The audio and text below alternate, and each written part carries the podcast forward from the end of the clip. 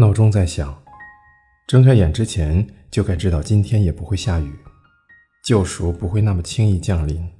他无视剧烈的头痛，在盥洗室洗脸，然后想要遮掩什么似的，慎重地涂上化妆水和乳液。他在小船模样的沙发上坐下，伸手去拿粉饼，无力的手指抓不稳，让粉饼盒掉在了地上，盒子发出轻响，在地板上弹了一下。雪野弯腰捡起它，打开盒子一看，粉底已经摔成碎末。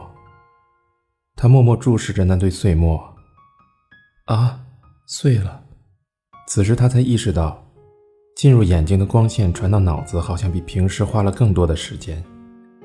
他毫无征兆的鼻子一酸，差点哭了出来。他惊慌了，连忙按住眼皮，想把眼泪逼回去。我明明不悲伤。为什么想哭呢？太不可思议了。希望明天是个大晴天，雪野小声说道，然后抬起右脚把前口鞋甩了出去，鞋子滚落在亭子的地面上，咕咚一声，像是某种小生物气绝了一样，横向倒在地面的一端。也就是说明天是阴天。哼！雪野拉开啤酒的拉环。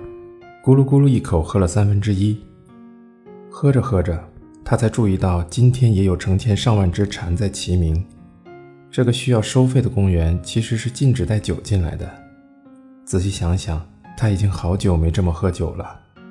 遇到那个少年后不久，他就一直外带咖啡进来。不过算了，反正无论是谁，身上都有些奇怪的地方。雪野独自一人望着充溢着八月之光的庭院。夕色照，光之庭。这句话忽然漂浮在脑中。要是想创作出后半句，多少能做出来。俄田女王曾如此说道。我当然做不到像她那样。那片光之庭的前方有什么？有过什么？有什么可能性？我看不到。二十七岁的我，并没有比十五岁的我更聪明。